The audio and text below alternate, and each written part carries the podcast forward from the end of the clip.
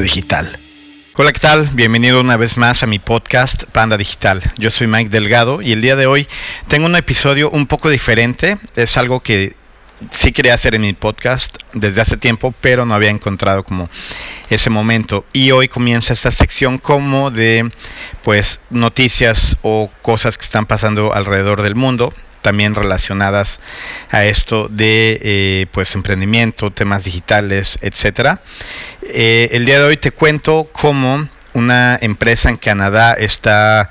eh, pues cambiando todo toda la forma de cómo hacer negocios después de la pandemia que fue eh, para muchas empresas muy difícil de encontrar empleados ya que mucha gente pues dejó los trabajos algunas personas se mudaron las personas que estaban especialmente en empresas de comida o restaurantes han pasado a otras industrias que son más eh, menos pesadas. Estaba escuchando noticias hace un par de días que también en Alemania están muchos restaurantes sufriendo por tener gente, incluso con buenos sueldos y todo, en Estados Unidos similar. Entonces esta empresa que se llama Freshy en Canadá, que se dedica a la comida rápida, eh, burritos, ensaladas, smoothies, todo eso, hizo algo que nadie se esperaba y es, eh, bueno, esto lo sé porque lo escuché en el podcast, en mi podcast favorito que se llama Planet Money y eh, el conductor recibió ahí una, un pitazo de esta nota, entonces fue a Freshy y cuando entró ya vio el menú y todo, se acercó a hacer su pedido y cuando llega a la caja ve que está como que toda la torre de las computadoras y eso para hacer el pedido y hay una persona en una pantalla, pero es solamente como una videollamada y le causó mucha curiosidad por lo mismo a lo que se dedica, ¿no? Entonces de ahí comienza la historia y le pregunta, después de hacer la orden, le pregunta que eh, en dónde está trabajando esta persona, es una, es una chava, y ella le responde que está en Nicaragua, y ahí empieza como que todo, toda esta pues combinación de ideas locas, una empresa en Canadá que está vendiendo comida rápida tiene una cajera virtual de Nicaragua comienza toda esta pues investigación para el podcast. Entonces, eh, más adelante va todo el equipo, ahora sí, del podcast otra vez a Toronto y hacen un recorrido rápido como de todo lo que está pasando, todo lo que podemos tener acceso ya hoy en día de productos sin tener contacto con las personas. El primero es algo pues mm, más normal, yo creo que ya en muchos lados existe, al menos aquí en China existe desde hace un rato, Estados Unidos creo que también. Eh, pues las tiendas que no tienen cajeros, que ya llegas tú con tus productos y los pones, los escaneas o los pesas o algo así y te cobran, cosa que a mucha gente no le gusta porque pues la actividad de escanear o de pasar y pesar los productos, embolsarlos y todo sigue, existiendo sigue existiendo, solamente que pues ahora la hace el comprador, entonces como que es de las menos agradables para, para los usuarios. De ahí se lanzaron por un café, que es un café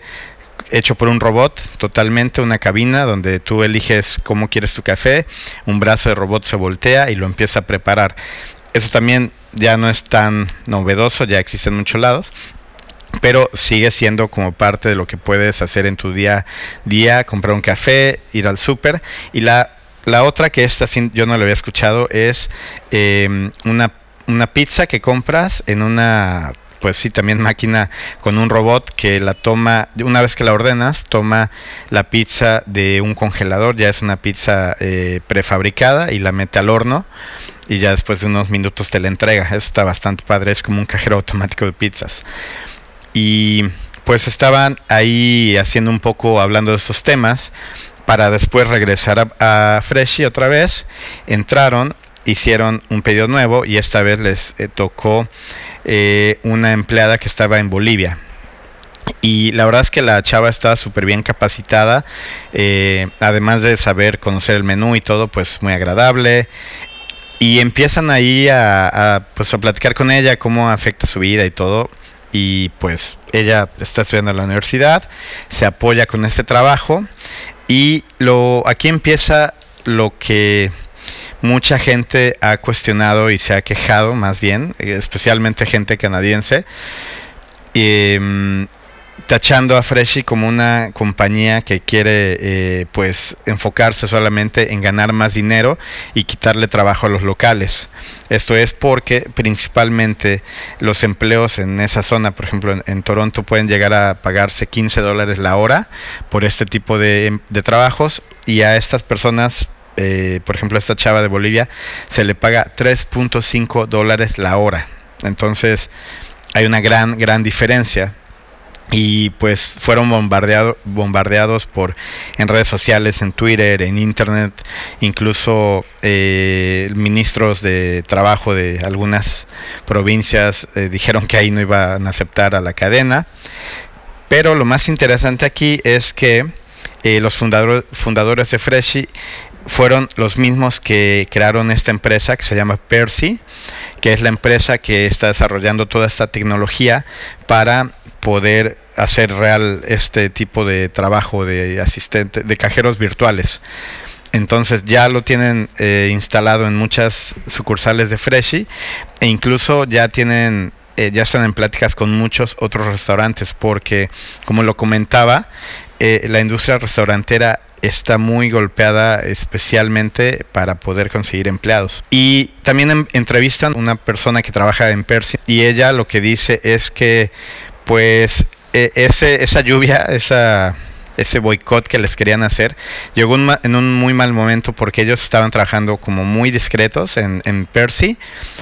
y pues todavía no tenían como ese plan de cómo explicarlo eh, al mundo. Entonces todo comenzó con el pie izquierdo porque fueron eh, pues críticas y, descontento, pero al final ellos dicen que lo hicieron por la necesidad, por resolver el problema, ni siquiera es pensando en ahorrar dinero, sino que ellos tenían que seguir operando y no había gente para operar, entonces tuvieron que poner estas, eh, comenzar estas acciones. Y también dicen que, bueno, ellos se defienden como diciendo que mm, ellos no comenzaron, eh, ellos no inventaron el outsourcing internacional, o sea, es muy común que ya cuando alguien en Estados Unidos o Canadá llama al, banco para checar algo de su cuenta, le contestan en Filipinas o en India y ellos están totalmente eh, bien con eso, ¿no? Lo aceptan. Aquí al parecer el tema del restaurante es que es algo como que esperarían un trato mucho más local y además que ellos no saben, o sea, en los, es, muy común que ya esperes, que ya esperen o que ya sepan que al, al, llamar a la hotline del banco pues va a ser alguien en India, pero aquí nadie esperaba esto y eso fue como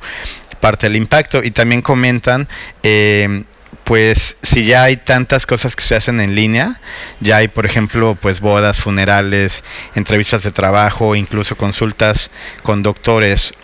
todo por internet, ¿cuál es la gran diferencia de que alguien pueda tomar una una orden por internet? Y finalmente no es que todo el trabajo se haya eh, borrado, o sea, no es que todo el trabajo de una persona se haya quitado, porque la persona que está tomando las órdenes vía internet desde Bolivia o Nicaragua o Pakistán, pues sí, sí ese trabajo ya no es canadiense, pero tiene que pasar la comanda a una persona que está ahí junto en y ahí físicamente, que va a hacer la orden. Entonces, pues es parte de apoyar al mismo proceso. Así que está muy interesante porque, eh, como lo comenté, o sea, eso viene creciendo. Eh,